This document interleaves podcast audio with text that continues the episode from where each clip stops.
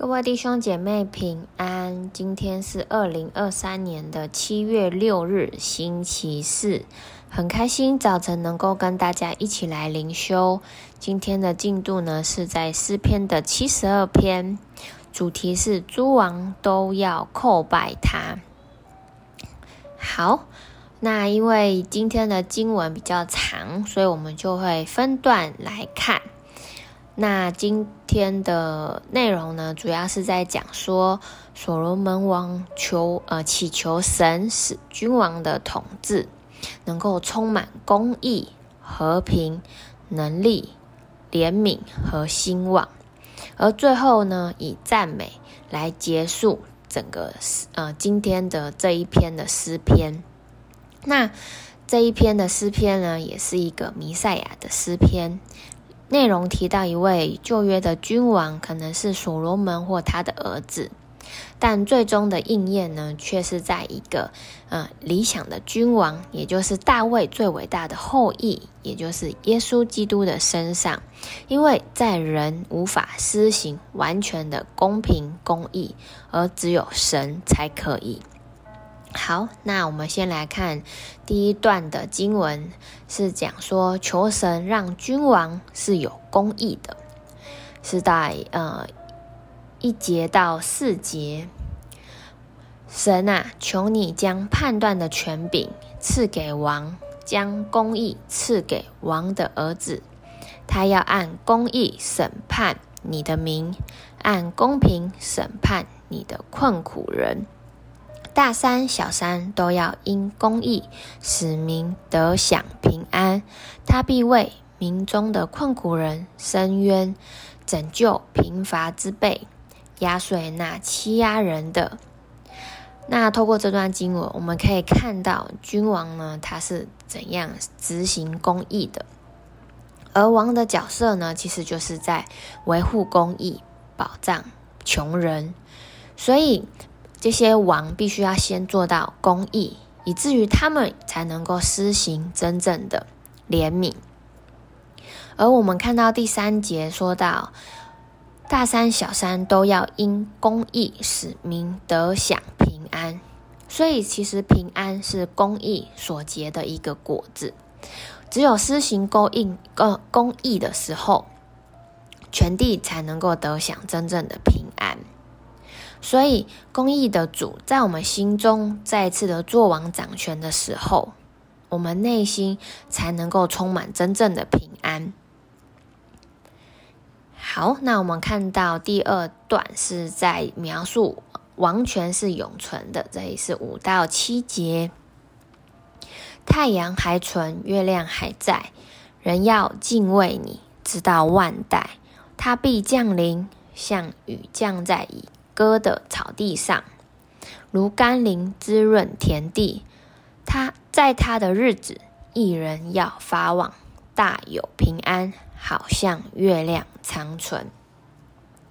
那在这段里面呢，其实就是在描述公义的君王他们执政的一个结果。那在第五节说到，这里是嗯。大家对于神的一种敬畏是一直延续下去的，国度是平安长久存在的。因为如果王按公义来治理、来执政，他们不求自己的益处，这样的一个过程就会使百姓真正的来敬畏神。这个敬畏并不是惧怕，而是对神一个发自内心的敬畏。好，那再来，我们看到第三段是在讲到说，公义的君王，他所带下的国与百姓，他们会经历到什么？第一个，他们会经历到疆界是广大的，是在诗篇的七十二章八到十一节，他要执掌权柄，从这海直到那海，从大河直到地极，住在旷野的。必在他面前下拜，他的仇敌必要填土。他施和海岛的王要进贡，四巴和西巴的王要献礼物，诸王都要叩拜他，万国都要侍奉他。那透过这段呃经文呢，我们可以看到公义的君王他治理的疆界是何其的广大，好像各国呢必要在他的面前下拜，他的仇敌也必要来填土，甚至列国也都要来进贡，来送上他的礼物。而第二个呢，我们可以看到公义的王，他也会以怜悯来待人，所以百姓会经历到王的怜悯。我们看到十二到十四节，因为穷乏人呼求的时候，他要搭救；没有人帮助的困苦人，他也要搭救。他要连续贫寒和穷乏的人，拯救穷苦的穷苦人的性命。他要救赎他们脱离欺压和强暴，他们的血在他眼中看为宝贵。那在这里呢，以怜悯待人的公义君王，他们对软弱无助的人是施行怜悯与拯救，甚至是用是说做清净当做来描述王对于贫穷人的一个拯救。而君王其实他们首要的责任就是要统治，所以诗人提醒王要统治的时候，他们必要以公平治国来帮助贫困的国民。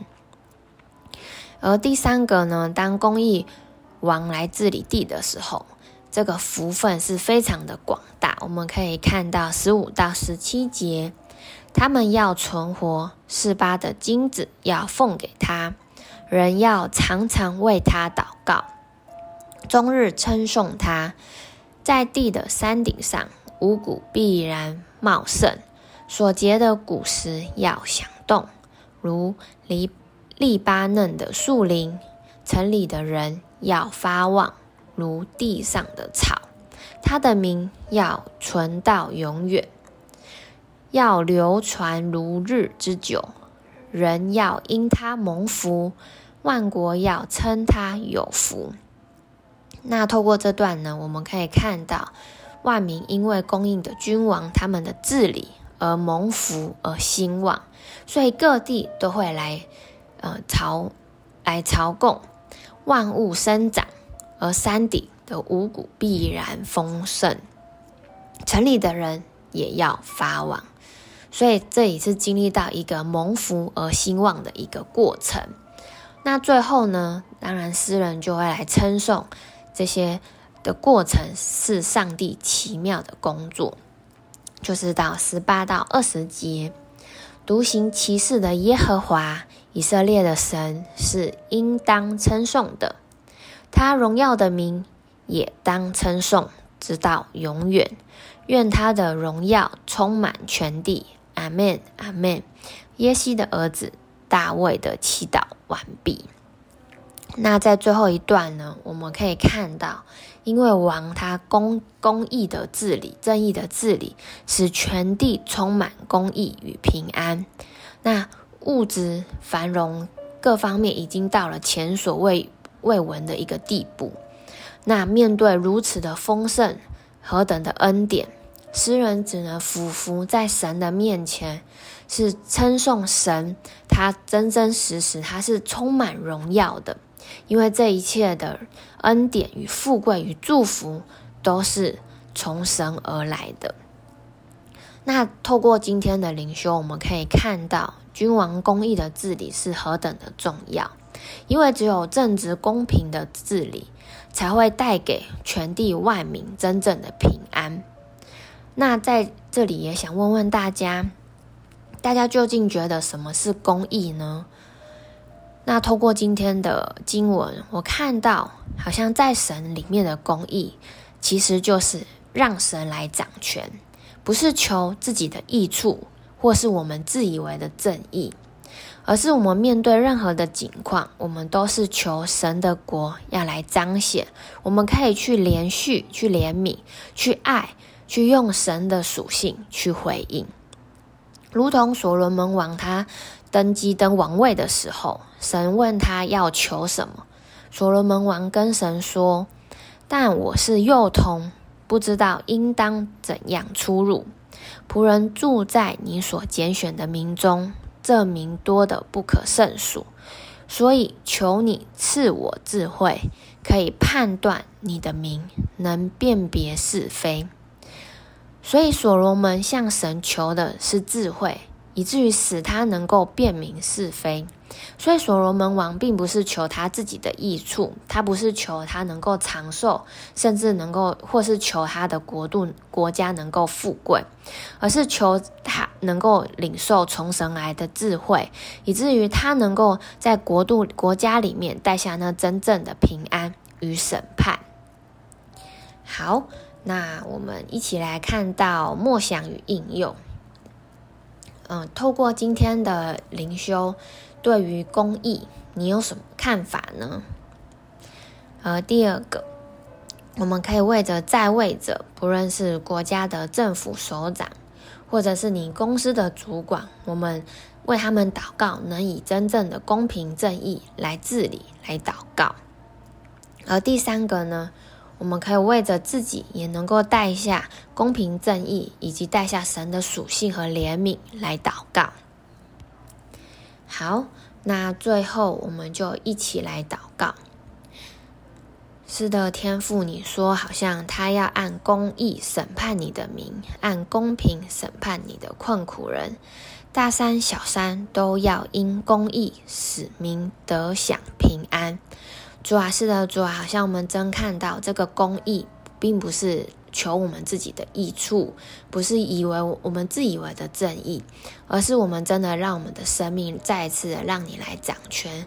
求你的智慧，求你的属性，好像求你的国，让我们在我们的生命里面能够真实的活出来，以至于我们能够用你的公义来审判你的民，好像用你的公平来审判，好像困苦人，是以至于在这样的呃各各样的境况里面，主啊，我们要经历你的国降临，经经历你的旨意要来运行在这地，是好像因为你的公义使民使国家都。能够得享平安，天父，谢谢你，好像你透过今天的灵修，更多的来光照我们，使我们能够活在好像你的公义里面，好像活在你的智慧当中。天父，我感谢你，祷告是奉靠耶稣基督的名，阿门。好，那我今天的分享就到这里，谢谢大家。